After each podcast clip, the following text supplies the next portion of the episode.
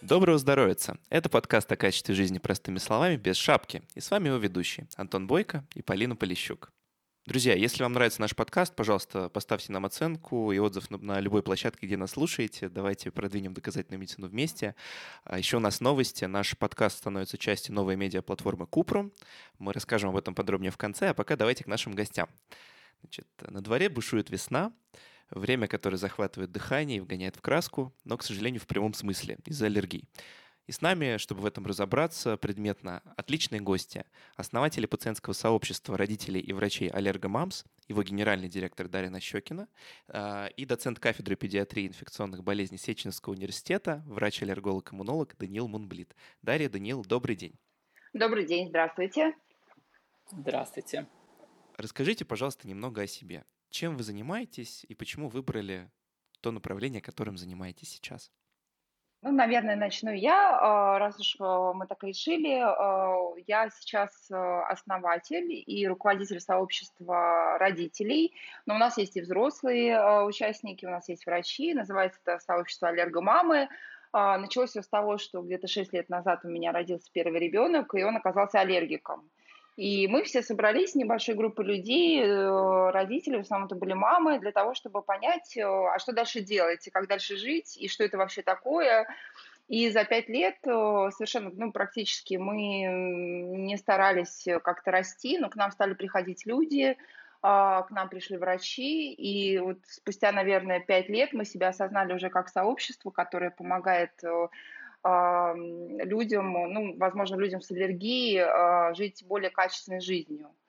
А у нас много разных направлений. Ну, вот так вот рождение ребенка первого, оно привело к рождению, собственно говоря, еще одного ребенка. Да, это сообщество, которое разрослось до достаточно больших масштабов уже на данный момент. А сколько вас сейчас, кстати? А, нас сейчас ну, по всем площадкам у нас 45 тысяч человек, и у нас такая очень высокая вовлеченность, то есть где-то 90%, то есть каждый наш участник, он живой. И мы постоянно в контакте, мы постоянно общаемся, мы собираемся и онлайн, и офлайн, Вау. делаем встречи с врачами, и, в общем, мы в постоянном таком взаимодействии между собой. Супер. Данила, как вы оказались с аллергомамами вместе?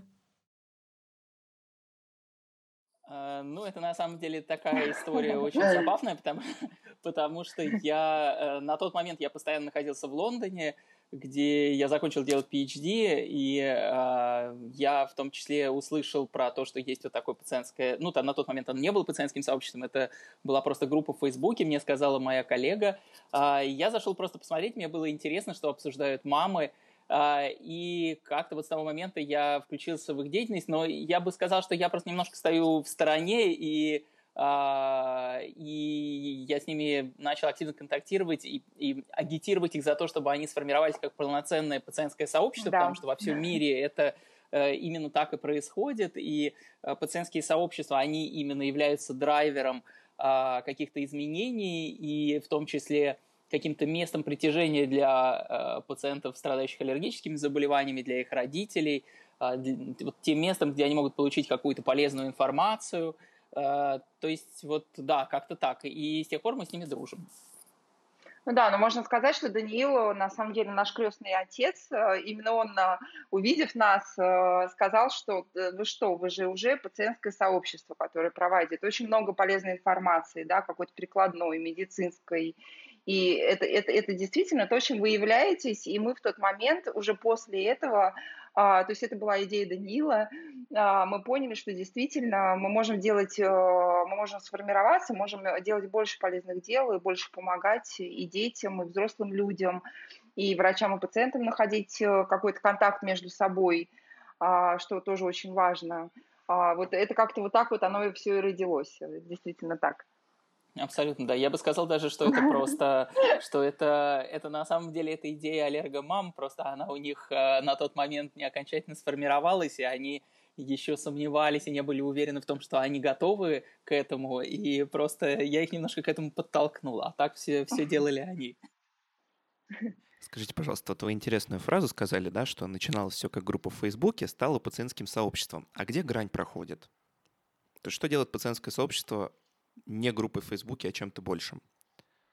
А, Сложно на самом деле э, сказать, где точная граница. Мне кажется, что пациентское сообщество объединяет э, какие-то, то есть э, группа Facebook это просто коммуникативная площадка. Она у нас до сих пор есть. У нас есть две основные площадки, это Instagram и Facebook, а, где люди могут общаться между собой.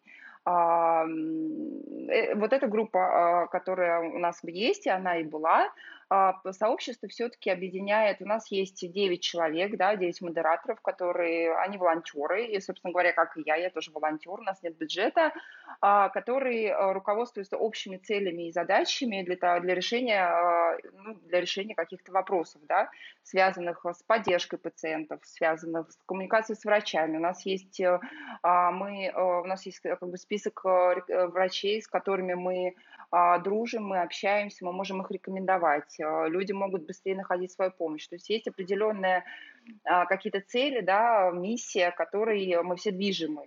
Вот именно это и есть сообщество. А Facebook, он остался у нас как, как одна из э, площадок, где можно общаться, и он до сих пор есть, и там многие люди получают помощь, и, э, надеюсь, будут получать э, еще больше, и мы больше сможем помогать аллергикам и маленьким, и, и, и не маленьким. У нас есть и, и, и аллергики, там, мы делали как-то такую акцию «Счастливая аллергомать», и там а, показывали фото детей, что да, они аллергики, но они счастливые, они здоровые, они могут качественно жить, и у нас были тоже там такие прецеденты, что «Здравствуйте, я девочка Ира, мне 33 года, я а, там аллергик». А, поэтому вот у нас такого, я, я думаю, что, наверное, сообщество от, э, от Facebook отличается именно целеполаганием, что мы все-таки движемся, у нас есть определенный вектор, у нас есть большой медицинский совет, вот Даниил, как крестный отец, конечно, в него входит. А сколько лет уже существуют аллергомамы, если не секрет? Аллергомамы существует пять лет, э, ну где-то пять с половиной лет. Угу. Как уже оформлено юридическое сообщество с сентября прошлого года. А если коротко, чего удалось достичь, может быть, добиться даже за это время? Потому что явно появились какие-то и связи с врачами, возможно, получилось э, доставать вот ту самую информацию из недр отечественной медицины или какие-то другие вопросы. А, ну, в определенный момент, когда все началось с того, что к нам действительно пришли э, в группу, начали приходить врачи, а, и это говорит о том, что им не все равно. А, им не все равно, им важно а, смотреть, как общаются пациенты, что их волнует и так далее.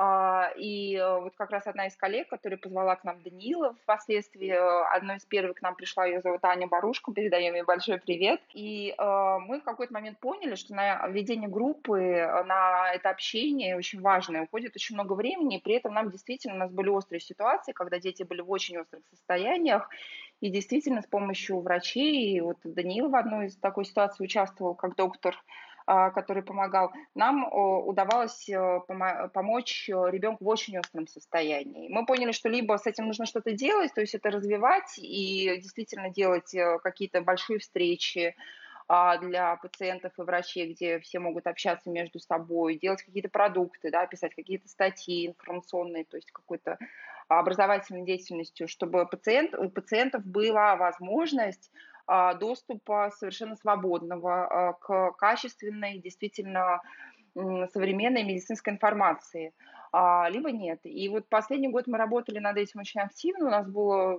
по-моему, десяток или даже больше очных встреч, больших, на 100 человек, на 150 человек. У нас были онлайн-эфиры, у нас были какие-то ролики, которые мы записывали.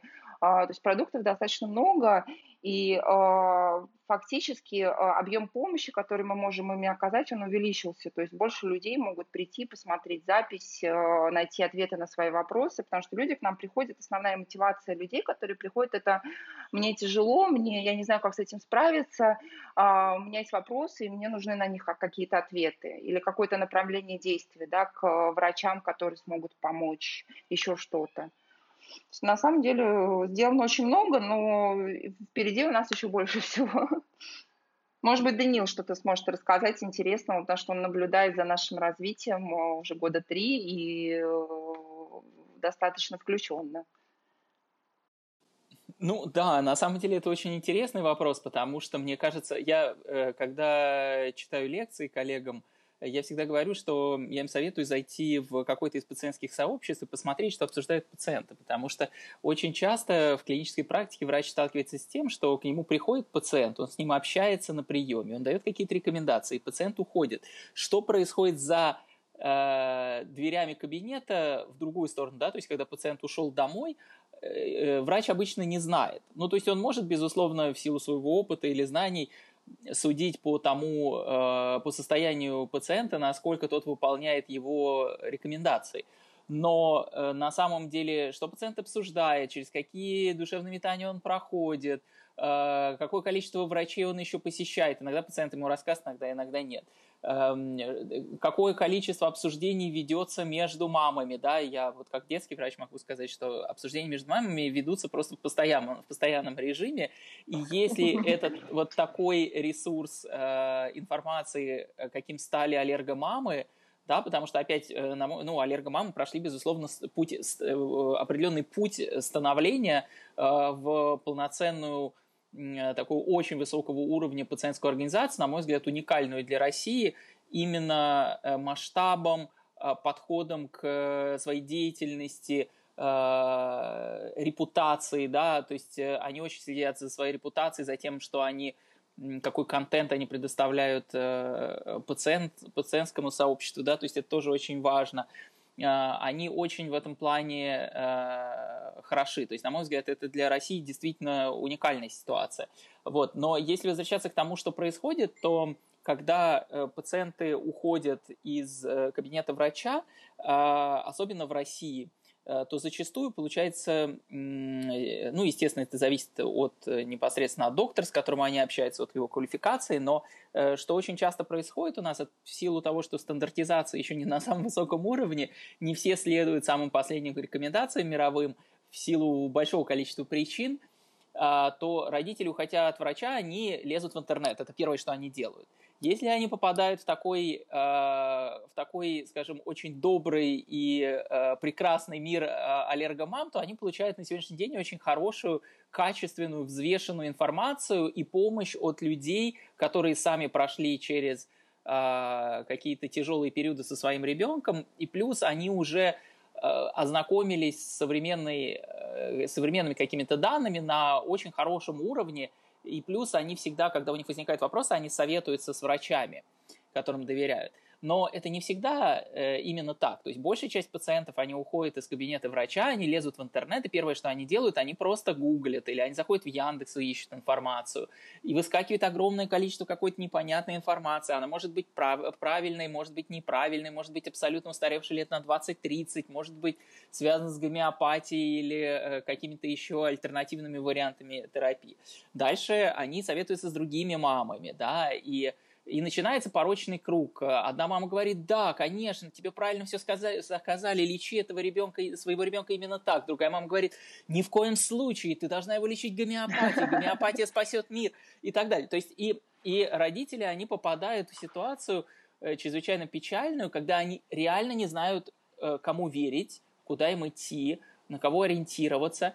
Вот, и поэтому, конечно, тот путь, как, который прошли аллергомамы и, и, и стали вот организацией, которая может э, попытаться донести до э, mm-hmm. родителей ребенка, либо до пациента какую-то информацию, которая на сегодняшний день есть, э, в, которой медицина мировая располагает на сегодняшний день, они могут попытаться донести эту информацию. Дальше услышит человек, не услышит. Опять же, люди разные, и, безусловно, Э, бывают ситуации, когда люди просто не хотят слышать.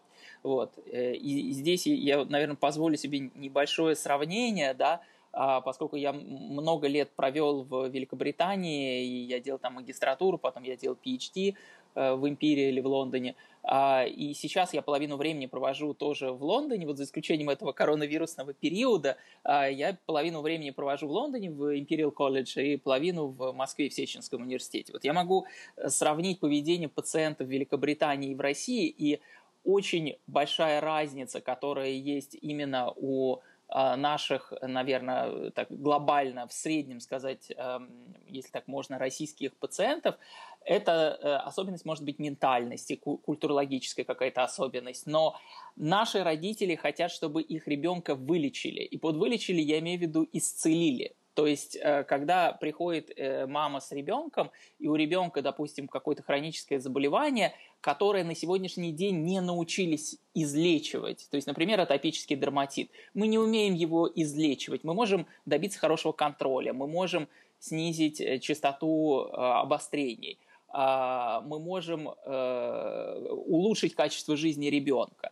И с течением времени подавляющее большинство детей перерастет атопический дерматит. Но э, и если в той же Великобритании 99% родителей, услышав это, они скажут, ну, отлично, хорошо, мы все поняли, то есть вот такой у нас план, вот такой прогноз, окей, хорошо.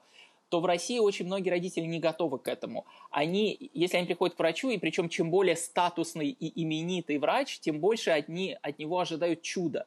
Даже если мировая медицина на сегодняшний день не придумала этого чуда. Э, что это означает? Это значит, что если они придут к самому-самому э, просвещенному аллергологу в мире, который, естественно, знает, что он не может вылечить атопический дерматит, потому что лечение не придумано, родители не остановятся на этом. Они скажут, ну, все говорят, что он классный, но на самом деле он ничего не знает, он же не смог излечить моего ребенка. То есть мне кажется, что это еще вот важный момент. И когда они слышат это от врача, Э, то они очень сомневаются. Но когда, мне кажется, чем еще очень хорошо эм, наличие э, классных, качественных пациентских сообществ, это то, что когда они слышат это от энного числа пациентов, э, родителей пациентов, которые прошли через это сами, здесь степень доверия выше. Вот. И вообще степень доверия, мне кажется, мамы маме, она в целом выше, чем степень доверия мамы врачу. Супер. А, коллеги, смотрите, мы обсудили довольно много про сообщество. Давайте переходить э, к самому лечению к пациентам и так далее. Какая история? А, мы сейчас поговорили про людей, которые уже более-менее просвещены благодаря той работе, которую вы ведете. Но нас э, будут слушать в том числе и те люди, которые совершенно не читали еще аллергомамс и хотели бы узнать больше про аллергию, поэтому у меня соответственный вопрос, соответствующий. Вот я в аллергии, например, полный профан. Объясню почему. А у меня аллергии не было никогда, как и у моей мамы и у папы. В общем, мы как-то все с этим не сталкивались. И хочется узнать вообще, откуда берется такая штука, как аллергия, почему она возникает вообще у людей. Наверное, вопрос Даниилу больше.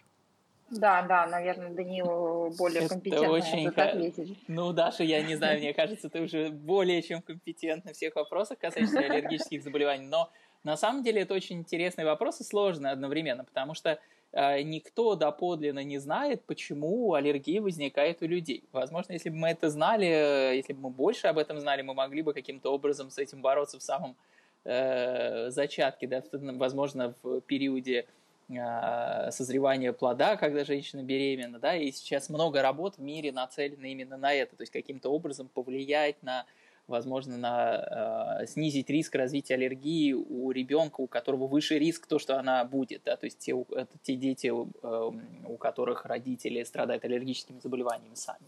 Но э, на самом деле, конечно, в мире сейчас э, превалирует уже много лет так называемая гигиеническая гипотеза, да, это то, что э, когда-то мы все жили в очень э, в не самых благоприятных условиях, не самых гиги- гигиеничных условиях, и а, только представители королевских семей имели доступ к тем а, средствам гигиены, к тому уровню а, роскоши, который на сегодняшний день есть в каждом доме. Да? Поэтому люди, в том числе и находились в тесном контакте с домашними животными, э, они жили в более активное э, было взаимодействие с э, сельским хозяйством, да, с фермерством – а, и потом это стало все меняться. И в какой-то момент э, пришла индустриализация, пришла, э, пришел бум того, что нужно мыть руки, нужно мыться, э, нужно уничтожать бактерии. И вместе с снижением вот этой бактериальной и вирусной нагрузки, то есть со снижением количества контактов с бактериями, с обменом бактериями с животными – на постоянной какой-то регулярной основе, а, стали появляться другие проблемы. То есть если посмотреть, то где-то к 40-м, 50-м годам прошлого века можно заметить, что э, количество распространенности инфекционных заболеваний она стало резко снижаться, и в то, время, в то же время неинфекционные заболевания э, стали, э, их э, распространенность начала очень активно расти, аллергические заболевания одни из них. То есть э, чаще всего это связывают именно вот с э, гигиенической гипотезой, то есть что у нас стало меньше воздействия различных микроорганизмов на, на нас и контакты с ними. Возможно, дело в том, что диагностика еще стала лучше таких заболеваний или нет? Ну, если, безусловно, вы абсолютно правы, конечно, если говорить о том росте, который наблюдался, наверное, вот в 2000-е годы, то помимо всего прочего, это, да, вы абсолютно правы, это и диагностика, и я бы сказал даже не, только, не столько диагностика, сколько, возможно, а, активное обучение врачей в разных странах и некий акцент на а, аллергических заболеваниях, да, то есть э, что это есть, что это важно – что этому нужно уделять внимание, что определенные проблемы могут заканчиваться чрезвычайно печально, да, то есть э, тяжелые жизнеугрожающие реакции, допустим, анафилактические у людей с пищевой аллергией или э, пациенты с астмой тяжелой, неконтролируемой, то есть то, к чему, что может прийти, привести к самым печальным последствиям для пациента. А, поэтому, безусловно, с большей осведомленностью врачей и, и диагнозы стали выставляться намного чаще. А чем аллергия в детском возрасте отличается от аллергии во взрослом? То есть, э, как, если, ну, можно ли во взрослом возрасте приобрести аллергию, например? Или это заложено как бы генами, да? Что а, наверняка конечно. популярная точка зрения. А, да, конечно, можно. А, аллергия может возникнуть в любом возрасте и ремиссия. То есть бывает такое, что в 30 или в 40 лет симптомы проходят а, тоже может возникнуть в любом возрасте. Но я думаю, что Данила ответит более компетентно именно как доктор на этот вопрос. Это прям его вопрос. Ну, Даша абсолютно права. Есть, конечно, так и есть. Аллергия может возникнуть в любом возрасте, в том числе у взрослых. И есть э, взрослые пациенты, которые а, у которых никогда в жизни, взрослые люди, у которых никогда в жизни не было реакции ни на что, они абсолютно здоровые люди, никогда их ничего не беспокоило. И потом человек едет отдыхать, и во время а, пребывания на каком-нибудь экзотическом острове он ест а, паэлью, и у него развивается анафилактическая реакция, и потом, когда он возвращается, выясняется, что у него аллергия на креветки, например, да, то есть у него, почему у него развилась аллергия на креветки, ответ на этот вопрос мы, скорее всего, в ближайшее время не получим, да, потому что мы не знаем, но да, безусловно, это у взрослых происходит. Плюс к этому, безусловно, есть еще определенные аспекты, которые связаны с изменением состояния взрослых людей, а точнее женщин, да, то есть в период беременности uh-huh. а, бывает, что у некоторых женщин, у которых есть а, полинос, аллергический ринит, реакции на, на пыльцу, например, да, или на клеща домашней пыли, если речь идет просто об аллергическом рините, не связанном с сезоном пыления, а, что проявления аллергического ринита становятся либо существенно более выраженными, либо наоборот они уменьшаются на период беременности. А, этому есть определенное научное обоснование, да, потому что в, у беременных женщин происходят определенные а, иммунологические изменения, которые связаны с а, потребностью перестройки для того, чтобы, для того, чтобы не произошло отторжение плода. А, и, э, возможно, именно с этим связано то, что именно в период беременности вот такие изменения происходят с теми людьми, у которых а, уже есть аллергическое заболевание, но оно начинает протекать совершенно по-другому, да, или, например, после беременности а, проявления ослабевают или усиливаются. То есть, да, действительно, это очень э, сравнительно часто происходит во взрослом возрасте тоже. Коллеги, у меня есть капитанский вопрос. Антон, прости, пожалуйста, если я тебя перебила. В общем, капитанский вопрос. А какие основные проявления аллергии вообще есть? Потому что иногда у меня такое ощущение, что их может быть очень много, а может быть очень мало. И поэтому mm-hmm. людям, ну, врачам часто даже сложно диагностировать. Я бы даже, да, пошел от какого-то разделения, там, легкие, средние, тяжелые, да, и примеры, потому что наверняка медицинская наука знает очень много э, проявлений разных, там, степеней и так далее. Ну, наверное, сразу можно сказать, что э, у нас в стране, опять же, так исторически сложилось, что аллергии называют все. Да. А, и, да, я как раз хотел сказать, Даша, наверное, это подтвердит. То есть, а, стандартные фразы это у моего ребенка кожное высыпание, это аллергия. у моего ребенка нарушение стула, это аллергия а у моего ребенка заложило нос, это аллергия. То есть, в принципе, все что угодно, это может быть аллергия. Я не буду сейчас углубляться, но доходит до, иногда до смешных вариантов. Я э, каких только вариантов не слышал в отношении того, что считают аллергией. Э, на самом деле перечень аллергических заболеваний, э, он достаточно узок. И очень, но важно отметить, что поскольку это настолько уже в крови наших людей называть все аллергией, э, что аллергией называется все, что угодно, абсолютно. Все Поэтому, нетипичное, ну, что происходит, все нетипичное, что происходит, э, почему-то, да, почему-то сейчас это такая, видимо, еще активная тема, что все к нам приходят люди, у которых, с которыми произошло что-то, а, и это обязательно аллергия. Действительно, ну, практически любые симптомы, хотя это, это, это не так. Это знаете, как э, Никита Жуков, невролог, любит говорить, что есть диагнозы, которые называют диагностической помойкой, потому что туда летит все вообще. Абсолютно, при том, что с детьми, если взрослый, он более, ну то есть взрослый это же организм, который не так динамично развивается, и он э, не такой чувствительный, да, как ребенок. Если со взрослым может быть еще что-то, может быть проще, то у детей ребенок постоянно растет, каждый день он новый, и с детьми происходит разное, то есть это живой организм, он э, у него происходят разные высыпания, еще какие-то процессы, которые действительно а, почему-то сейчас э, принято практически все какие-то нетипичные вещи называть аллергией. Э, при том, что когда мы начинали, это было 5 лет назад, 6 лет назад, э, как раз сообщество это началось с того, что у меня у старшего сына были нетипичные проявления аллергии, бескожных высыпаний, и об этом, наоборот, не было информации никакой. То есть понять, что у него гастросимптом, гастроинтестинальный симптом аллергии, а, ну, мне потребовалось фактически, наверное, целый год потратить на это для того, чтобы понять, э, что с ребенком происходит. Тогда было очень мало информации.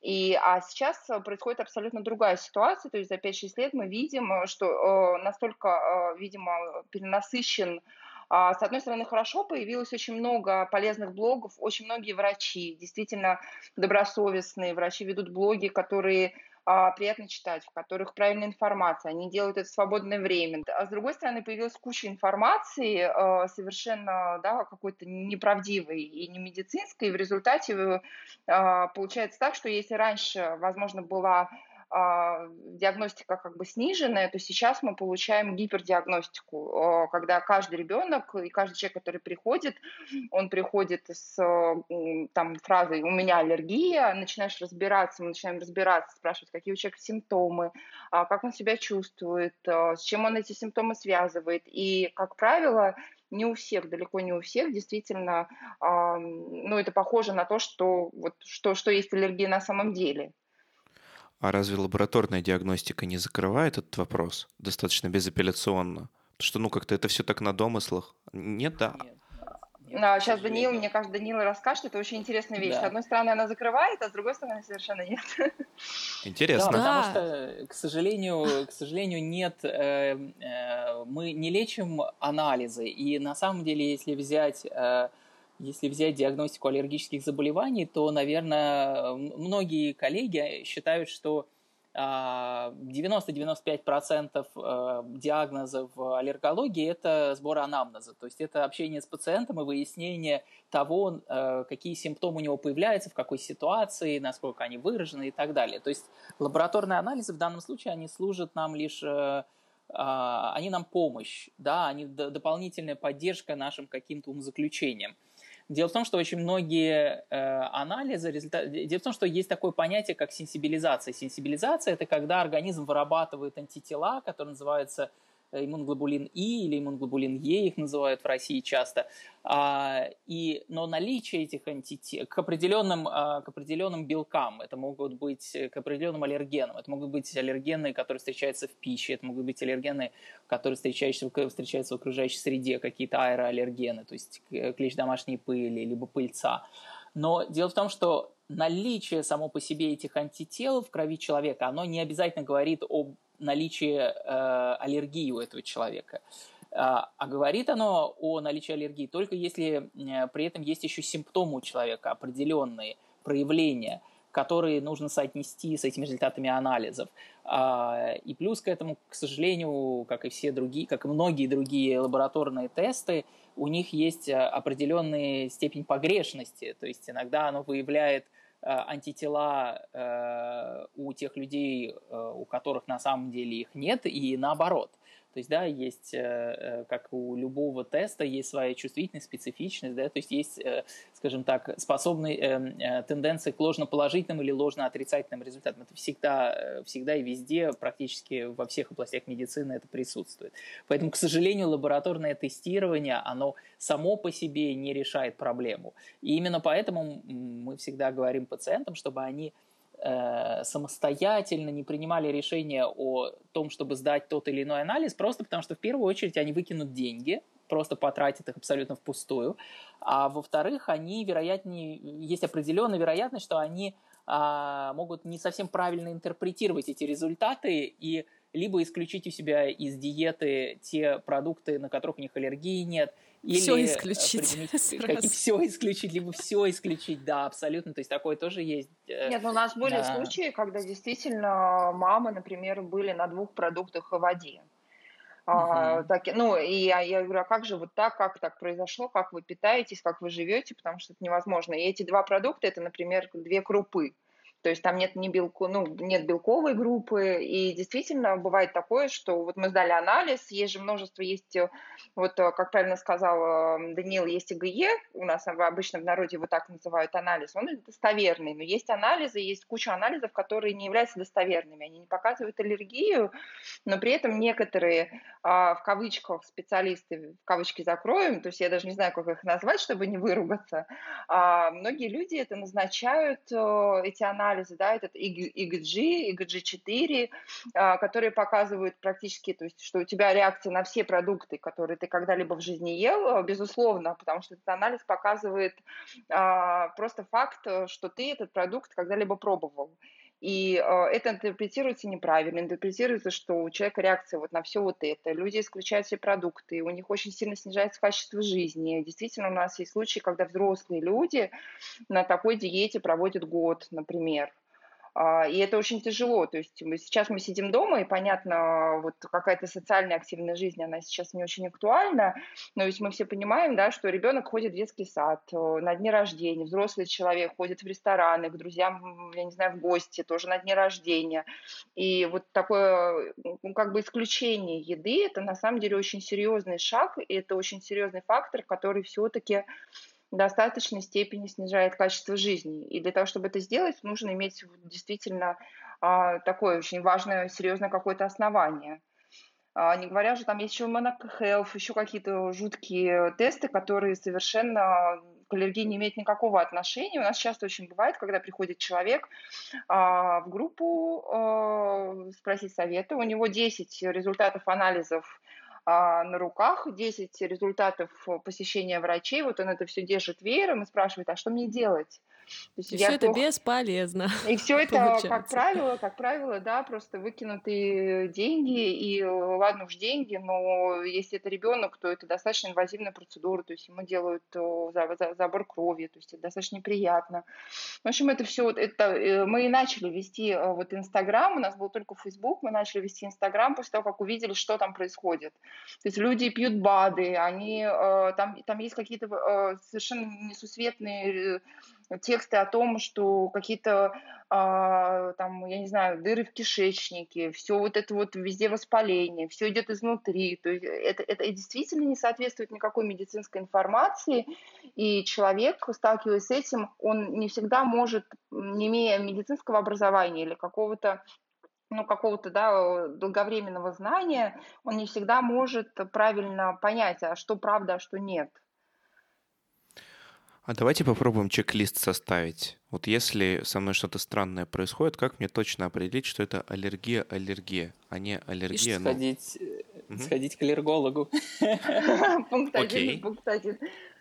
Окей. Ну какие могут быть проявления? А, ну, давайте, есть, смотрите, как что такое выражается? аллергия? Это систематическая реакция на один и тот же э, продукт или аэроаллерген, на одно и то же вещество, назовем, на один и тот же белок. А белок есть и в петрушке, и в пальцеберезе, и в рисе. То есть, на, ну, допустим, назовем это вещество. Да? Систематическая реакция на вещество, то есть каждый раз, сталкиваясь с этим веществом, а, человек будет реагировать на него отрицательно. А, и это не зависит от того, эта реакция не зависит от того, съел человек чайную ложку этого продукта или съел целую тарелку, или у некоторых реакции могут развиваться даже при вот готовят яичницу, например, и вот в парах э, вот эти вот молекулы белка, и человек реагирует отеком, например, на даже вот на пары, да, при приготовлении продукта, но из раза в раз на одно и то же вещество должна быть систематическая реакция, которая проходит в течение, происходит, может произойти, точнее, в течение 48 часов. То есть если а, реакция произошла на третьи сутки, то есть мы поели шоколадку, а на третьи сутки у нас появилась какая-то я не знаю, покраснение на коже, то к шоколадке это вряд ли уже будет иметь какое-то отношение. Вот это, наверное, главный а, главное ее описание вот этих реакций, которые очень помогает э, человеку, может помочь человеку понять, что с ним происходит. То есть если он постоянно выходит на улицу весной, и у него действительно ему тяжело дышать или что-то еще другое происходит, ну, наверное, это можно назвать, можно сказать, что есть подозрение о том, что это аллергия. А если он сегодня вышел ему плохо, а завтра вышел ему нормально, то, наверное, э, скорее можно сказать, что происходит что-то другое. Давайте еще раз упростим. Смотрите, э, с какими проявлениями чаще всего мы можем иметь дело, и наоборот, не иметь с ними практически да, ну, вообще никакого дела, да? А, то есть это может быть зуд, э, возможно, одышка, какие-то покраснения, высыпания на коже. Что мы еще выпускаем? Что вот добавить в этот список можно? Я думаю, вы, то, что вы перечислили, действительно чаще всего, если мы говорим о детях, если мы говорим о новорожденных малышах, то это в первую очередь э, проявление атопического дерматита, да, то есть это сухость кожи, очень выраженный зуд, а, какие-то э, кожные высыпания в характерных зонах. Опять эти зоны, они будут в характерных частях тела, но эти, эти зоны поражения будут очень отличаться в зависимости от того, сколько, какой возраст, какой возраст ребенка. Да, но чаще всего это локтевые сгибы под коленями, это естественные складки, а, особенно у малышей. И мы говорим о высыпаниях характерных, о зуде и о э, сухости кожи у этих детей с атопическим дерматитом. Потом у нас есть крапивница, то есть когда человек контактирует с чем-то, он съел что-то, он, он оказался, у него аллергия на пыльцу, и у него открытые участки э, тела, и, допустим, у него может, ну и много на что может быть крапивница, есть, есть масса причин тому, и не только аллергических, и не столько аллергических, бывает по-разному, но крапивница. То есть человек съел э, ужин, и через 15-20 минут у него появились э, такие э, высыпания по типу ожога крапивы, опять, опять это сопровождается зудом выраженным, а, да, это еще один вариант. То есть какие-то проявления со стороны кожных, э, со стороны кожи, да, может быть отек, э, опять же, выраженные отеки, которые у нас в народе по-прежнему называют отеками квинки. Чаще всего их сейчас называют ангиоотеками во всем мире, и в России в том числе. Но от родителей по-прежнему можно часто достаточно услышать вот отек квинки. А, э, опять же, это просто реакция со стороны кожи, да, то есть это отеки локальные. Ну и, безусловно, со стороны дыхательной системы может быть а, может быть бронхообструкция, то есть это сужение просвета бронхов, то есть это свистящее дыхание, это кашель, это э, затрудненное дыхание, одышка. Здесь может быть масса действительно проявлений. Со стороны желудочно-кишечного тракта какие-то изменения характерные стула, опять же диарея, самое, наверное, частое, да, это, это, это, наверное, действительно диарея, изменение характера стула очень выраженные. Если же мы говорим о каких-то тяжелых Э, гастроинтестинальных проявлениях аллергии, то это может быть и э, очень обильные, очень выраженные изменения, такие как обильная слизь э, в стуле или даже появление крови в стуле. Вот. Но опять же, на самом деле, вот я сейчас их перечислил, все эти симптомы, но они есть у огромного количества других заболеваний. И вот именно да. поэтому мы всегда призываем э, к тому, чтобы э, люди не занимались самолечением и самодиагностикой, а шли к специалистам, потому что, ну, к сожалению, очень часто, вы знаете, вот один из самых частых вопросов, с которым сталкиваюсь, э, сталкиваюсь я, сталкиваюсь мои коллеги, особенно коллеги-дерматологи, это когда э, связывается мама и говорит, вы знаете, у моего ребенка сыпь, э, скажите, что это? Я вам, ну, я, я, вам, я вам скину фотографию, посмотрите, скажите, что это. Э, на самом деле, ну, э, это не совсем профессионально. Понятно, что бывают разные ситуации. Сейчас она особая, да, когда мы сидим на карантине. Бывают ситуации, когда люди живут в очень удаленных регионах, они жалуются на то, что у них нет специалистов в этой области, которые могут им помочь. А, и, конечно, здесь приходится, наверное, идти, идти на уступки и, пытаться им помочь как-то дистанционно. Но вот когда есть возможность э, посетить врача, а, ожидать, что просто магическое слово у моего ребенка «сыпь» сразу же откроет причину, почему она и с чем она связана, что это за заболевание, это, в общем, очень далеко от истины. Ну да, это как Лору позвонить по телефону и сказать, доктор, у меня болит горло, да? Абсолютно, именно так, вы, вы знаете, есть такой вопрос, а что такое анафилактический шок, простыми словами? Отек Винки это же, это, это же тоже частный пример, правильно?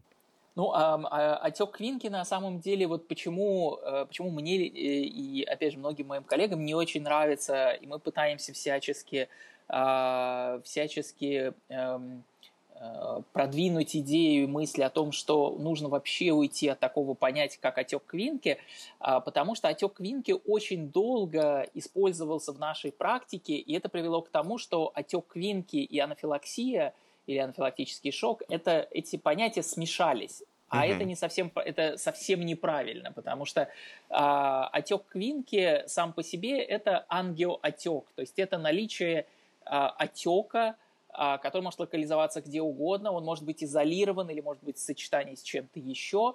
А, ангиоотек может быть одним из симптомов анафилаксии, то есть а, при комбинации с чем-то еще, например, с э, бронхообструкцией, да, с затруднением дыхания или с э, какими-то выраженными проявлениями острыми со стороны желудочно-кишечного тракта. Но сам по себе ангиоотек, если он не локализуется в области, э, в области дыхательных путей или если нет выраженного ангиоотека языка, который, я не знаю, перекрывает, опять же, каким-то, или там отек гортани, например, да, а, если это изолированный отек руки, или отек ноги, или отек э, э, Ухо, бывало, губы, бывает. ухо, ухо, да, ухо, абсолютно ухо. есть. Масса. Но самое классическое, наверное, губа. То есть вот это очень часто у ребенка отекает губа, родители в шоке.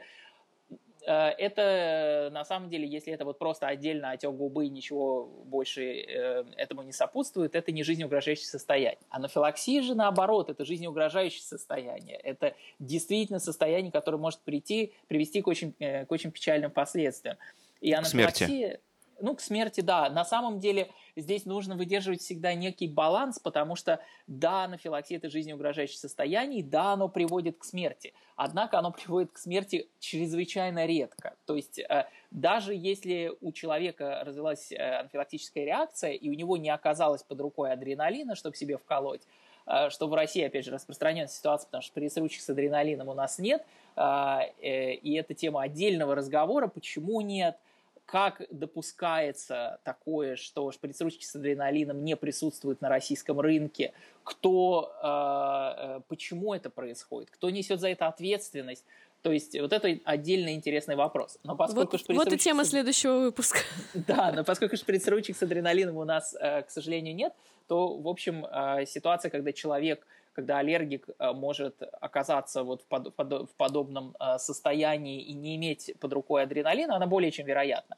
А, и, э, но, но нужно сказать, что в подавляющем большинстве случаев анафилаксия не заканчивается смертельным исходом. Вот. То есть это просто, чтобы, э, если мы посмотрим на э, ту статистику, которая идет по большинству исследований во всем мире, анафилак... риск умереть от анафилаксии на самом деле не так велик. Но, безусловно, он есть. Ну, тут очень сложный, на самом деле, очень сложный баланс. Мы когда все вместе общаемся, да, и с врачами, и это очень важно, когда врач и пациент общаются вместе на одной площадке, потому что это позволяет, вот очень часто говорят про compliance, да, потому что аллергия – это очень рутинное заболевание, как правило. То есть пациент, э, это взрослый человек или родитель, э, выполняет да, какие-то вещи. Если у него ребенок, должен рутинно, постоянно делать какие-то вещи или рутинно исключать продукт, следить э, за этим и так далее. И на самом деле вот здесь есть баланс. С одной стороны, мы говорим о том, что мы не демонизируем это состояние аллергии. Действительно, это то, с чем можно жить и к чему можно адаптироваться совершенно спокойно. И сейчас, слава богу, в России стали появляться. Раньше у нас э, аллергики уезжали в Европу и только там нормально питались. Нет, сейчас есть множество разных продуктов. Если у тебя есть аллергия там, на белок молока, ты можешь прийти купить заменители совершенно спокойно. Даже мороженое уже появилось, которое а, практически идентично молочному, но оно не молочное при этом, то сейчас качество жизни действительно может быть нормальным. Если у тебя есть полинос, есть средства, опять же, множество разных там способов для того, чтобы улучшить свое состояние. С одной стороны, мы не хотим демонизировать э, вот аллергию, говорить, что это очень страшное состояние. А, и Данил говорит правильно, что действительно, ну, практически вот мы за 5-6 лет, э, мы ни разу не сталкивались с летальными исходами, это правда. Ни разу не было, хотя не дай бог. И слава богу. Нет, у нас был один очень острый случай, когда ребенок, э, я думаю, Данил помнит этот случай, а, написала нам мама, говорит, у ребенка какая-то странная сыпь, э, что-то натек, что-то кожа слезает. Он поел клубники, и очень часто люди винят себя, это я виновата, я ему вот это дала, или я виноват, я это съел, а, и так далее. И э, выяснилось, что у него есть еще есть синдром Лаела, это вот тоже острое состояние, да, реакция, когда счет идет на часы. Такое действительно бывает. И мама была в глубинке, и, по-моему, в Украине, и там была действительно целая спасательная операция э, по спасению этого ребенка. И, слава богу, вот недавно, год назад где-то мы мы с ней держим связь, мы увидели его фотографию, он здоровый, счастливый, пухлощекий, все у него хорошо. А, с одной стороны, да, с одной стороны, аллергия, то есть не надо демонизировать состояние, с этим можно жить, с этим можно, правда, разобраться и жить хорошо. А, с другой стороны, какую-то определенную настороженность а, все-таки тоже нужно иметь, а, потому что действительно есть острые состояния. И мы всегда говорим про то, что лучше знать, что с этим делать, чем сидеть и бояться. То есть можно сидеть и бояться, а можно разобраться с этим, знать, что делать, э, составить с врачом план а, там, я не знаю, на ядерную войну, да, какой у тебя план, если случится что-то экстраординарное. И когда ты знаешь, что, что делать и что действительно будет эффективно, тогда ты, тебе спокойно, тебе не страшно, и с этим, собственно говоря, вот ты приходишь как раз к тому, что с этим можно жить. То есть вот этот сложный баланс, если 6 лет назад про это вообще ничего не говорили, про это никто ничего не знал, сейчас аллергию все боятся, это вот, вот она везде такое впечатление, когда не зайдешь, везде вот эта аллергия. На самом деле нет, мы с этим можем можно справляться, а, имея определенную такую, ну, а, конструктивную, скорее, настороженность, наверное, я бы так сказала. Знаете, что интересно? Угу. Вы вот говорите, что 6 лет назад, да, вот, э, а 6 лет назад ведь не было и сообщества аллергомамы. Совпадение? Не думаю. Видите, как э, интересно. Знаете, какой вопрос есть? Вот про аллергию, про понятие поговорили весьма плотно. Есть же еще понятие непереносимости. В чем да. разница? Она вообще есть или это, в принципе, то же самое? Ну, а вот как я раньше сказал уже, да, говорил, мне э, здесь есть, безусловно, большая разница. То есть аллергия, в основе аллергических заболеваний лежит э, иммунологический механизм. То есть это определенная работа иммунной системы. Непереносимость чаще всего это а, определенный э, недостаток каких-то ферментов, да, то есть чаще всего. Я уже приводил пример, это, допустим, лактазная недостаточность, да, самый, наверное, распространенный пример, да, или, или же, допустим, может быть, а, непереносимость глютена, да, то есть, но совершенно по механизму они разные. И именно поэтому при непереносимости вы не столкнетесь с ситуацией анафилаксии. А, и чаще всего, опять же, если мы говорим про непереносимость пищевых каких-то э, компонентов, да, ингредиентов, речь идет о проявлении со стороны желудочно-кишечного тракта это вздутие живота, это повышенное газообразование, это изменение характера стула. А, вот, то есть чаще всего, эм, чаще всего это именно такие проявления. Действительно, они зачастую для пациента, э, каким термином ты это называешь, как врач, это не столь существенно, наверное. Хотя, безусловно, это зависит от э, конкретного пациента, Мне очень, безусловно, со взрослыми здесь совершенно другая история, потому что многие взрослые, они хотят очень узнать, какой у них диагноз. И мне, мне наверное, вот на ум приходит Эм, история, которая мне больше всего понравилась, которую профессор Стивен Даром в Лондоне рассказывал, она э, очень хорошо характеризует некоторых взрослых пациентов, когда к нему приходил пациент с, э, взрослый пациент с аллергическим ринитом, очень тяжелым, и он его лечил, а Стивен Даром один из ведущих специалистов, абсолютно потрясающий э, взрослый аллерголог, и он его лечил и так, и так, и, и вот у него Э, и никак, вот терапия не работает, и все плохо, и он ему говорит, вот доктор, скажите, вот все-таки вот что у меня, что у меня за ринит, почему у меня такие проблемы с, с носовым дыханием, и э, Стивен ему говорит, ну, вы знаете, я вынужден признать, у вас э, идиопатический ринит. А идиопатический – это значит, что мы не знаем причины. Но слово очень красивое – идиопатический ринит. И он ему говорит – доктор, спасибо, я теперь знаю, у меня идиопатический ринит, это же прекрасно. Доктор, вы просто супер, спасибо вам большое. Вот, И после этого ринит у него да. прошел, да? Такое, такое тоже бывает. Но здесь еще такой, э, на самом деле, здесь такой вопрос баланса. Очень часто, вот э, с чем мы сталкиваемся, да, к нам приходит мама, то есть такая мама очень, да, которая волнуется за своего ребенка она, она как бы, а, очень часто она не сама по себе такая. Она там с ребенком действительно что-то произошло. Она, ну что, это инстинкт, она должна о нем заботиться, что ей еще остается, что ей еще делать, это же ее ребенок. Вот, она пошла к одному врачу, ко второму, к третьему, к четвертому, получила 10 разных а, заключений, где везде написано разное. И, конечно, а, чем, чем, чем дольше это происходит, а, ребенку не лучше, и все мы были там, и я там была, и у нас многие участники там были, а тебе не лучше, и ребенку не лучше, то уровень твоей, а, как бы уровень стремление да, с этим разобраться, уровень тревоги и переживаний, конечно, он растет. То есть это такая двойственная проблема, а, и общество стало более детоцентрировано, это объективно так, и мы очень заботимся о детях. Раньше там рожали, если мы вспомним, там сто лет назад, рожали там 10 детей, клали на печку, выживет хорошо, не выживет нехорошо, как бы и хорошо. Сейчас э, совершенно другое, мы живем в более развитом, да, современном мире, а, и с другой стороны, конечно, мама может быть сложно. И у мам бывает, э, это отдельная тема, конечно, для разговора и про послеродовую депрессию, и когда ну, фактически она остается одна, без поддержки и помощи. И, в общем, это такой комплексный момент, а, а тут ребенку еще и аллергия, а тут еще что-то, и, конечно, ну, тема такая она многоликая. Uh, у нас есть, например, у нас есть такие участники, где и мама аллергик, и папа аллергик, и четверо детей аллергики. И такие семьи тоже есть. И они э, как-то, ну, они на, на опыте на своем, э, конечно, с ребенком переживать такое же состояние, конечно, легче. Вот, это как раз к вопросу о том, генетическое ли это... А вот, кстати, вот зададим вопрос Данилу. Генетическое ли это заболевание все-таки? Я вот за пять лет вот не могу разобраться. Нет, ну, безусловно, а. безусловно, здесь есть... Потому что кто-то говорит... Нет, конечно, здесь есть, а, есть влияние генетики прямое, безусловно, это многократно показано в большом количестве исследований, да, что а, если родители аллергики, особенно когда двое родителей аллергики, то риск развития аллергии у их ребенка он многократно выше.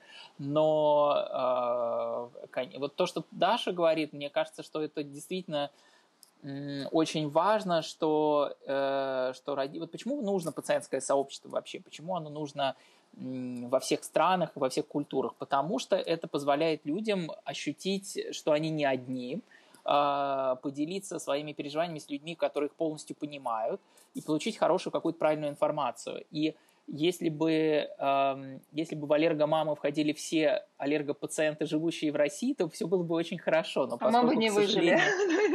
То, ну, это другой уже вопрос, на это бы стоило жертв, но но мне кажется, что, к сожалению, еще по-прежнему, э, то есть, безусловно, количество, количество людей, которые присоединились к аллергомамам, как э, члены сообщества, их э, очень много, это очень здорово, но по-прежнему э, количество людей, страдающих аллергическими заболеваниями, которые еще не присоединились к аллергомамам и не э, имеют этой возможности поделиться с ними, не знают, возможно, о них, да, э, их все-таки больше, существенно.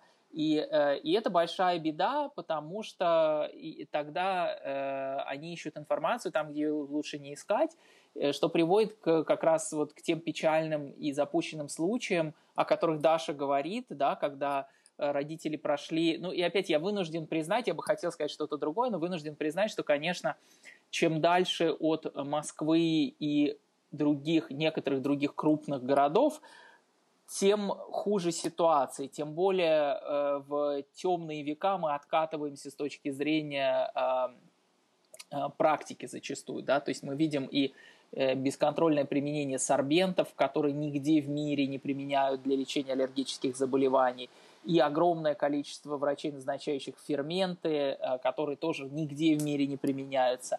А Почему так происходит? Это, наверное, тема совершенно другого разговора. Ну, Россия но большая страна. Это так. Да. Россия большая страна. Да, мы очень плотно поговорили о том, что такое пациентские сообщества, что такое аллергия, да, какие проявления бывают, что в принципе делать, да, там, как э, люди с этим справляются.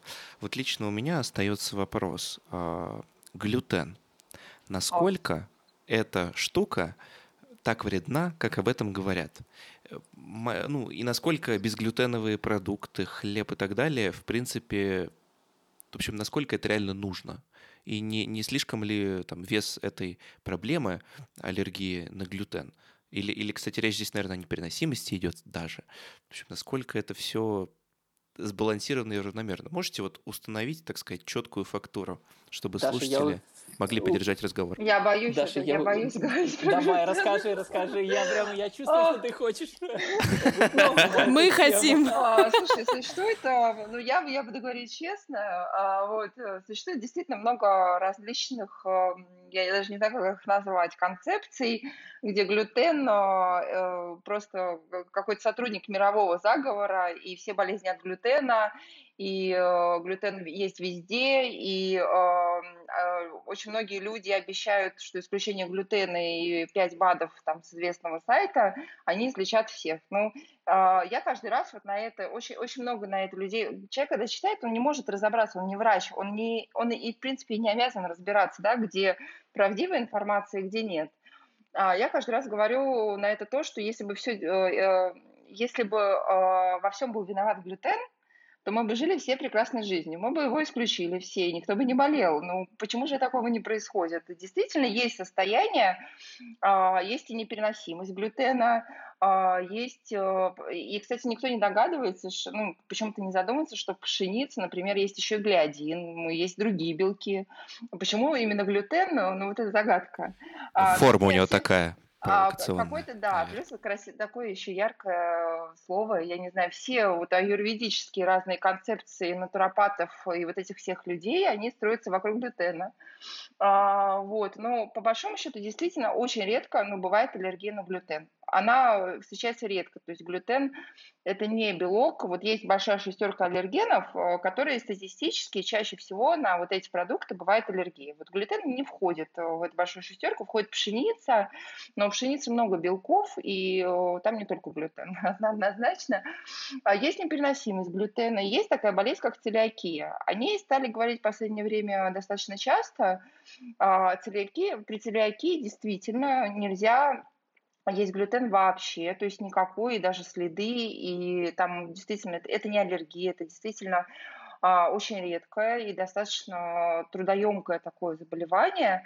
И, возможно, стали говорить часто про целиакию, и как-то вот это все стало транслироваться после этого, что глютен яд, и, все, и наркотик, и сахар, и молоко еще к ним. А, вот, это три разных состояния. Они встречаются достаточно редко, э, и это правда. Дети реагируют на глютен и взрослые достаточно редко. То есть за все время у нас таких только было несколько участников, у которых была действительно реакция. А глютен просто нужно было выбрать какого-то такого мрачного, такого серого кардинала вот, для всяких э, коммерческих концепций. Вот почему-то это глютен. С другой да. стороны, ну, кто-то кто-то должен был, э, это что-то должно было быть, э, да, вот, вот это глютен. Я не знаю, как Даниил, что Даниил скажет про это. Ну, я просто поддержу Дашу, полностью с ней согласен. Это некая такая большая страшилка, которая во многих странах э, ходит, бродит, и, и глютен зло, от него все зло, и все, и все заболевания, э, если они есть у ребенка, они на нем ухудшаются и дети с э, Еще любой аутизм, проблемой, аутизм, да, как же, абсолютно, да. Я как раз о нем хотел сказать, да, но с аутизмом тут тонкий момент, потому что, несмотря на то, что действительно, эм, э, потому что эм, Безусловно, сейчас э, можно только порадоваться, что в Россию пришла концепция доказательной медицины. Э, с ней же пришло то, о чем мы с Дашей говорили часто и говорим с коллегами – определенные маркетинговые ходы, такие как доказательный врач, доказательная клиника. Вот. Ну, я надеюсь, что, в общем, всем адекватным людям понятно, что такого понятия, как доказательный врач, не существует, такого понятия, как доказательная клиника, не существует. Есть либо врач, который просто э, квалифицированный, либо врач, который в курсе э, мировых тенденций и обладает определенным багажом современных знаний. Врач менее, возможно, квалифицированный или там, менее знающий, но это всегда так было и всегда так будет. А, э, но здесь важный момент еще то, что Безусловно, когда приходит какая-то тенденция, и она становится модной, она становится, помимо всего прочего, коммерчески привлекательной, приходят и определенные какие-то крайности, связанные с ней. И э, да, безусловно, нужно э, все пропускать через призму существующей доказательной базы. Однако нужно не забывать о том, что есть еще и психологические составляющие, культурологические, особенности социальные какие-то.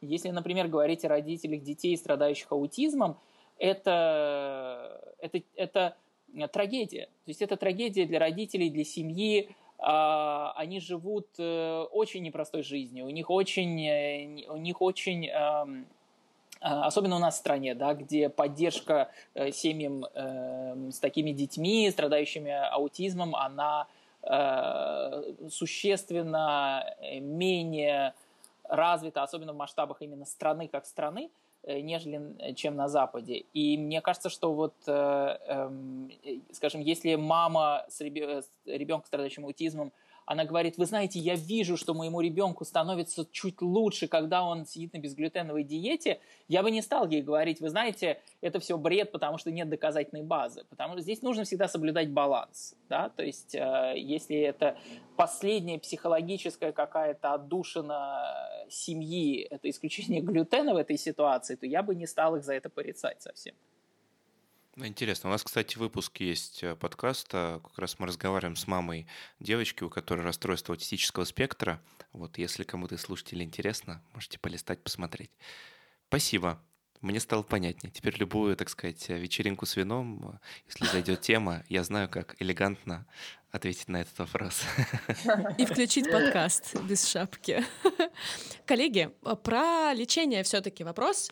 И, наверное, сначала даже не про лечение, а про котов.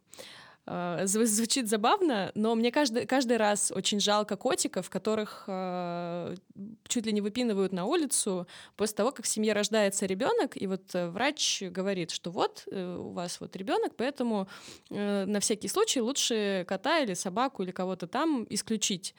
И со взрослыми такая же история бывает, что вот у человека аллергия, и, в общем, надо животное убрать из дома.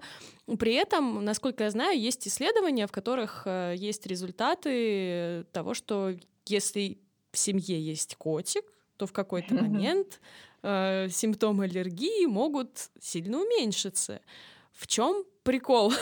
Объясните, пожалуйста, насколько я права или не права. Стоит ну, ли негодовать на эту тему? Мне кажется, здесь зависит от, от изначальной постановки вопроса. То есть, если мы говорим о... Здесь есть две ситуации. Ситуация номер один, когда у человека уже есть аллергия на кошку. Да, это взрослый человек или это ребенок, но у него уже есть, уже она развилась, эта аллергия. Конечно, в этой ситуации держать дома кошку, особенно если это выраженные проявления, особенно если мы говорим о бронхиальной астме, я бы, честно говоря, не посоветовал. А, и плюс к этому, э, опять же, убрать аллерген кошки из дома чрезвычайно сложная э, проблема. Даже после э, профессиональной чистки он сохраняется на протяжении долгих месяцев. Вот, поэтому это, это одна сторона монеты. То есть, когда есть у человека уже аллергия на кошку. Если же мы говорим о э, рожденном ребенке, у которого нет никаких аллергических заболеваний. Э, здесь есть очень разные гипотезы на эту тему, есть очень разные исследования, и я бы здесь однозначно точно не сказал, что, э, что здесь уже совершенно эм, доказано, что кошка, наличие кошки предотвращает развитие аллергических заболеваний или наоборот. Вот, поэтому э, я не вижу причины для того, чтобы убирать кошку из дома, в котором родился новорожденный ребенок. Но э, ее присутствие само по себе не гарантирует то, что у ребенка аллергия не разовьется. А, безусловно, на что-нибудь наличие... другое, то есть не на кошку, а на что не знаю, да. на, на глютен, в конце концов. Абсолютно, да. И, ну, конечно, контакт с, в принципе, э, изначально это гипотеза э, о том, что наличие дома животного, оно а, способствует снижению э, риска развития аллергического заболевания, аллергических заболеваний, оно пришло именно вот из гигиенической гипотезы, да, потому что мы ушли от вот такого активного контакта с животными. Плюс не забывайте, что во многих странах а, в средние века люди жили вместе с животными, то есть они делили дом вместе с, э, животными, да, э, или они контактировали просто на ежедневной основе многократно. Поэтому я все жду, когда наконец кто-нибудь проведет хорошее исследование. То есть мы с коллегами все обсуждали, но мы боимся, что в России нас не поддержит в этом этический комитет. Но э, мы бы очень хотели протестировать, например, а, а, а, насколько наличие теленка повлияет на развитие аллергии у ребенка, если он будет жить с ним с детства. Вот прям вот заселить телят в дома московские. А есть же маленьких свинок заводят. Э, я, я видела. Да, это так выглядит. Не, на самом деле, вот с животными, вот с позиции, да, с позиции родителя, могу сказать, что с животными, конечно, а, очень сложный момент, когда ребенок, э, ну, это как, это же как член семьи, да, котик или собачка, и а, ну, здесь нужно разбираться, потому что не всегда, даже когда есть там аллергия по анализу или еще что-то, не всегда. А, очень часто бывают такие случаи, э, точнее, когда приходит к врачу, врач спрашивает, а есть у вас домашнее животное? А, котик, значит, дело в этом. Нет, нужно, ну, для того, чтобы отдать животное, перед этим нужно точно установить, что на него есть аллергия, потому что бывает такое, что даже по анализу аллергии есть, а симптомов нет. И я знаю несколько, и каждый раз это а, такое индивидуальное а, решение в семье. В России, к сожалению, нету, но вот с точки зрения лечения в Европе есть а, к кошкам, это специальное лечение, да, а, которое предполагает, э, что ты э, приняв это лечение, да, это долгий курс, э, там по капелькам, по-моему, миллиграммы там белка кошачьего, там специальный лечебный раствор, ну, неважно.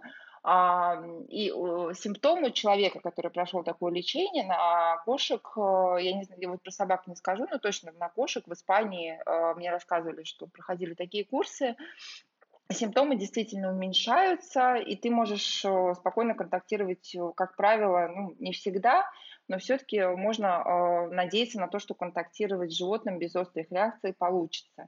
Ведь еще проблема с домашними животными, она не в том, что э, у кого есть домашнее животное, конечно, как член семьи, его тяжело отдать. Это, ну, я, я всегда, я считаю, что это глубоко семейное решение, оно очень непростое, и э, ну, нельзя говорить, там, вдаваться да, в дискуссии, кто важнее, а, вот, но ведь ребенок или взрослый человек, он ходит на работу, работу, он ходит в общественный транспорт, он ходит в детский садик или в школу, и на других людях, на его собеседниках и друзьях, а, которые являются владельцами домашних животных, он сталкивается с этим же аллергеном.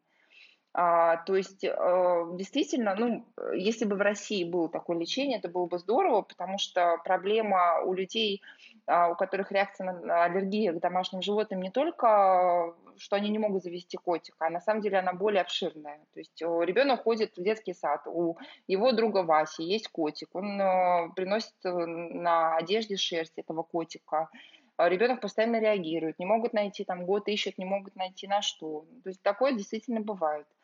Вот, но все равно это все-таки индивидуальный такой выбор, потому что животное это такой член семьи. Конечно, медицинские рекомендации, мы об этом должны поговорить, все-таки склоняются к тому, что если действительно на животное есть реакция, как на любой другой аллерген, и если это аллергия, то, ну, конечно, стоит избегать контакта с этим. Тут ничего не поделаешь. Еще уточняющий вопрос. У взрослого человека со временем может появиться аллергия на животных? Каких-либо. Да, на безусловно, котика. конечно. Угу. На котика, например, да. Но вы знаете, сейчас идет ряд интересных тоже исследований. Я думаю, через несколько лет мы увидим результаты. Это исследование, два подхода к э, вот, проблеме, связанной с котиками, ну, потому что котиков любят все, наверное, поэтому это очень такая животрепещущая действительно проблема. А есть а... сообщество, есть группа Facebook «Котик дня» называется. Вот я, я, мы, участвовали в премии Facebook, да, в премии Рунета, и там было сообщество «Котик дня». И, ну, котик это правда важно. Не, ну да, я хочу сказать, что ты знаешь, мне кажется, что вот при всей моей любви к аллергомамам, если бы был котик дня, я бы, конечно, проголосовал за котиков. Ну ладно. Ну, это ну, вот. профессиональная солидарность. Но на самом деле есть два подхода сейчас. Один это, э, один это вакцинировать кошек для того, чтобы они потеряли, э, условно говоря, снизить уровень определенного белка, на который реагируют обычно аллергики. То есть вакцинировал кошечку, и вакцинированная кошечка живет с тобой, и ты на нее не реагируешь, на эту конкретную кошку. Это вариант номер один. Вот было такое исследование опубликовано где-то, наверное, год-полтора назад. И есть еще работа, которой занимается профессор Валента э, здесь в Сеченском университете и в университете Вены. Они разрабатывают вакцину э, для вакцинирования людей. То есть э, тебе, тебя вакцинировали, и ты больше на кошек не, ре, не реагируешь. То есть это и то, и другое очень интересные такие подходы, которые, которыми сейчас активно ученые занимаются. То есть, возможно, в какой-то момент мы придем к тому, что захотел кошечку, пришел, сделал прививку, ушел, купил кошечку и счастлив. Это было бы Классное здорово. будущее. Да. Да, прям хочется посидеть и помечтать, что все коты были, что все коты были счастливы. И все-таки про лечение. Давайте коротко, может быть, э, пройдемся по тому, какие сейчас методики есть, потому что э, у меня в какой-то момент просто уже кружится голова от того, что там моноклональные антитела, там какие-то современные поколения антигистаминных препаратов, еще что-то там. В общем, э, в какой момент врачи могут назначить какое-то устаревшее лечение, вроде как, и в какой момент могут сказать, нет, вам вот ничего не поможет, кроме вот этих вот э, моноклональных антител, условно. Ну, мне кажется, что моноклональные антитела, это вы сразу перешли прямо на уровень вот самый последний, да, когда действительно это э, пациенты, которым нужны моноклональные антитела, да, э, это, это единичные пациенты, это эксклюзив. А, и, безусловно, это очень э, э интересный подход, очень э, активно продвигающийся подход, и во многих заболеваниях это произвело революцию – особенно если мы говорим про аутоиммунные заболевания, при, про, ревматич, при, про ревматологические заболевания определенные. Но а в аллергологии, э, если говорить вот о, например, аксаларе, амализумаб, это анти-IgE э, препарат, э, он действительно применяется у пациентов с тяжелой астмой, и это очень-очень небольшое количество пациентов. Это маленькая группа пациентов. Во-первых, это безумно дорогие препараты да, во-вторых, э, они объективно нужны очень, маленького, э, очень маленькому числу э, пациентов, страдающих астмой. Если мы говорим про хроническую крапивницу, опять, безусловно, Навартис активно работает, и мы видим это и на, на европейском уровне тоже, что Навартис очень активно продвигает. Амализумаб – это э, действующее вещество, и это анти-IgE моноклональное антитело, и, безусловно, действительно очень хороший препарат, с большим уважением к нему отношусь, но сейчас мы видим, что он активно продвигается у пациентов, например, с хронической крапивницей в Европе, в России в том числе, но а, опять же, если говорить, например, о пациентах с хронической крапивницей, есть очень небольшое количество пациентов, которым он реально нужен. Вот, то есть, э, если говорить вот именно об этой последней линии терапии, то есть это, это единичный пациент, которым на самом деле он нужен. А вот. Я удивлюсь, если среднестатистический э, педиатр или аллерголог э, э, регулярно в своей практике назначает этот препарат. Вот, то есть это скорее остается вот э, федеральные центры, да, научно-исследовательские институты, крупные э, какие-то центры э, специализированные э, городского уровня, да, 52-й больницы у взрослых, больница Спиранского у детей, там да.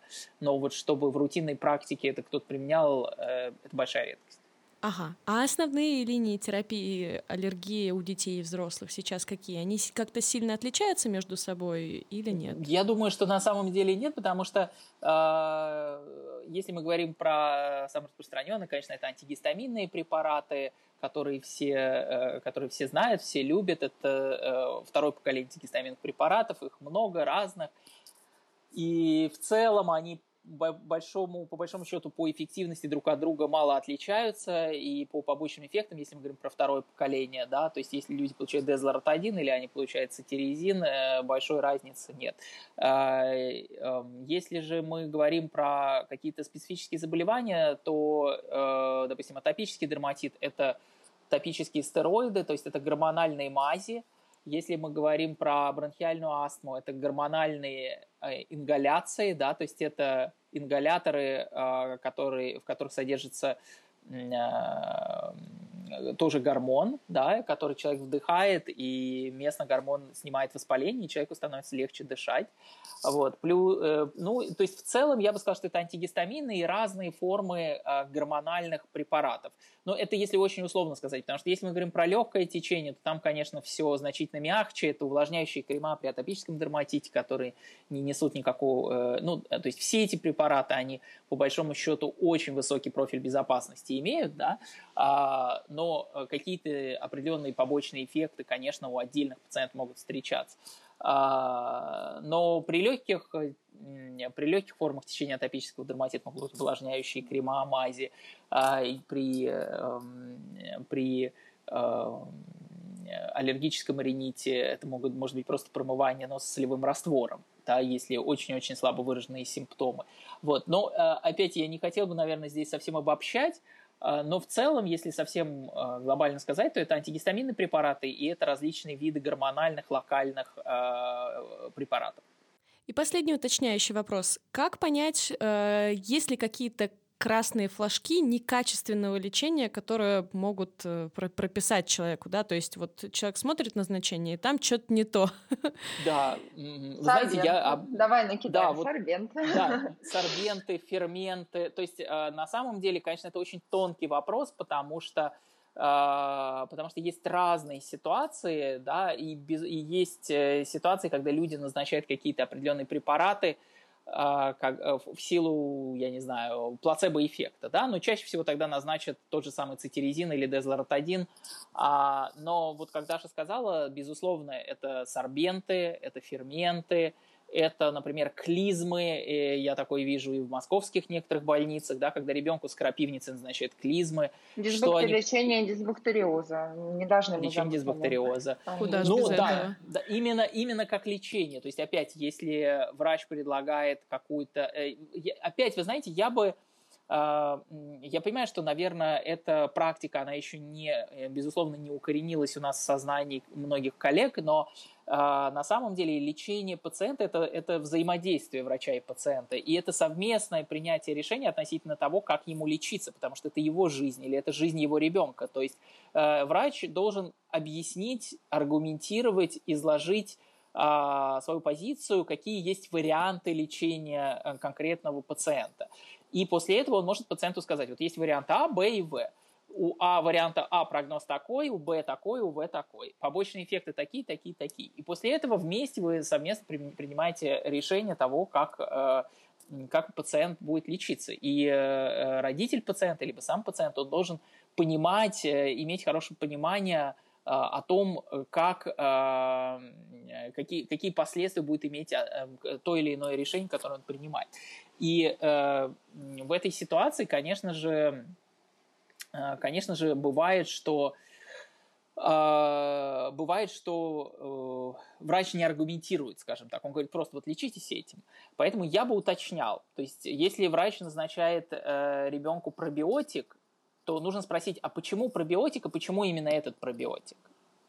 Если врач может аргументированно объяснить, а желательно еще рассказать, может быть, в коротком каком-то формате, э, почему этот препарат назначается, что, может быть, были какие-то исследования, которые это подтвердили, возможно, есть какая-то новая информация, может быть, этого нет, э, ну, то есть должна быть какая-то аргументация. То есть если, это, если аргументация – это лечение дисбактериоза, то, безусловно, это настораживает, мягко говоря. Если же врач говорит, что, вы знаете, вот сейчас есть какие-то последние данные, которые говорят о том, что этот вид э, пробиотиков снижает риск развития э, аллергии у ребенка, и поскольку он безвреден, я считаю, что вашему ребенку его имеет смысл дать. Ну, лично я против этого ничего не имею, это делается во многих странах, э, и ничего, как мне кажется, плохого в этом нет. Но, безусловно, да, вот сорбенты, ферменты, лечение дисбактериоза, назначение ИГГ, да, ИГГ, да, это вот анализы, которые не, абсолютно неэффективны и достаточно дорогие. А, наверное, вот это хороший красный флаг тоже будет, да. А, когда у нас тоже есть такие реперные точки, которые мы рассказываем, когда нужно попробовать получить второе мнение врача. Это вот э, в первую очередь, как правило, это дисбактериоз и сорбенты. Мне кажется, это, вот этот красный флаг, он один, он покроет 90% случаев. Если не больше, то что это самая распространенная такая история. Еще лечение. Многие ищут у себя паразитов, паразитарную теорию мы да. почему-то забыли. А, это старая советская теория, которая вот она действительно была в определенном заведении, она вросла а, вот, э, в московском, и тоже она ну, не имеет под собой научные обоснов... научных обоснований, и нет смысла, наверное, этим заниматься. А, что у нас еще есть интересного? Есть разные, еще есть э, такая, такая интересная история. В каждом городе, то есть когда приходит пациент и рассказывает, э, там, я сдал анализ, а, я могу легко угадать в некоторых случаях, э, где он живет. Вот если он э, говорит, что я сдал дегрануляцию тучных клеток, я понимаю, что он живет в Санкт-Петербурге. Потому что этот анализ не существует только там, это местная разработка, там с клетками каких-то мышей, в общем, это какой-то просто а, тоже невероятная какая-то история, которую вот если приходит и говорит, у меня аллергия, потому что вот у меня здесь анализ, и у меня ребенок или я не ем продукты, поэтому анализ 2 или 3 года, но это правда, это очень скорбная ситуация, когда ребенок или человек, он может не получать э, ну, элементарно какие-то необходимые вещества для, для себя, да, для своего роста или для своего там существования из-за того анализа, который, ну вот он, ну он, он, он действительно не имеет э, доказательной базы. Или есть э, вот есть анализ каль, каль, каль, как он фильтрат, а, тоже, если человек это говорит, да. да, я понимаю, что он из Москвы, потому что больше нигде, у нас, слава богу, перестали это делать, но больше нигде этого не делают. То есть есть какие-то такие географические еще особенности, страна э, у нас большая, у нас есть маленькое сообщество в Барнауле, это Алтайский край, у них там есть свои какие-то нюансы. Вот, это а, можно сразу понять, откуда человек. Ну вот, а, наверное, вот это вот самые главные красные флаги, и по ним уже удается, ну, где-то 90-95% можно отловить. Спасибо. Я думаю, даже больше. Антон? Да. Спасибо вам огромное. Я, если честно, очень кайфанул, потому что мое личное представление было до этого подкаста весьма ограниченным. Мне казалось, что все ограничивается там походом а, к врачу и к анализу, и, значит, и за анализами. Однако передо мной, можно сказать, открылся какой-то многогранный переливчатый мир, реально очень сложный. А, однако теперь, пусть я и не мама, да и даже еще не папа, я знаю, куда идти за ответом. В сообщество аллергомамы. Спасибо вам большое. Спасибо за то, что вы делаете для людей. Спасибо за этот разговор. Всяческих вам успехов и процветания. Вы делаете очень светлое дело. Спасибо вам. Спасибо. Спасибо вам. Спасибо. В заключение, как и обещали, пару слов о Купроме. Купром – это новая медиаплощадка о здоровье и качестве жизни научным языком. Сейчас проект запустился в соцсетях, ну, не за горами запуск сайта. Мы присоединились к нему, чтобы о подкасте узнало как можно больше людей, а в наш подкаст приходили все более известные эксперты. Сейчас в редакции Купрома научные коммуникаторы и журналисты, которые делают для вас в том числе и подкаст «Без шапки». Впереди еще много новостей, поэтому подписывайтесь на Купром. Мы оставили ссылки на проект в описании выпуска. Там же мы оставили все полезные ссылки и пруфы, а там же мы оставили, несомненно, ссылки на сообщество Аллергомам в Инстаграм и Фейсбуке. Подписывайтесь на них обязательно, подписывайтесь на наш подкаст, не забывайте об оценках и отзывах. Не болейте, продвинем доказательную медицину вместе. Всем пока. Пока-пока.